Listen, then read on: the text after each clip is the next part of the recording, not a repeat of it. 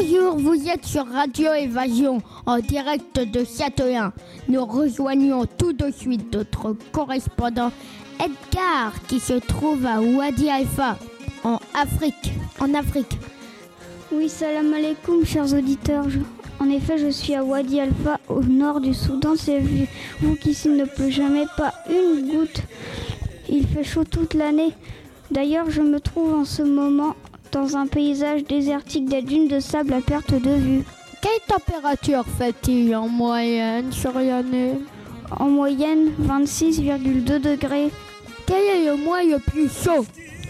C'est en juin avec des températures dépassant les 30 degrés de moyenne. Alors, y a-t-il un hiver là-bas? Oui, en janvier, ça descend jusqu'à 16 degrés, ce qui n'est pas très froid. Combien d'habitants vivent à Wadi Alpha Environ 16 000. Comment faut-il pour supporter de telles chaleurs? Les Soudanais portent des vêtements clairs, blancs, des chèches pour se protéger la tête. Ils préfèrent le thé aux boissons froides. Et les habitations sont-elles différentes? Oui, elles ont des toits plats, des murs épais. Comment ça?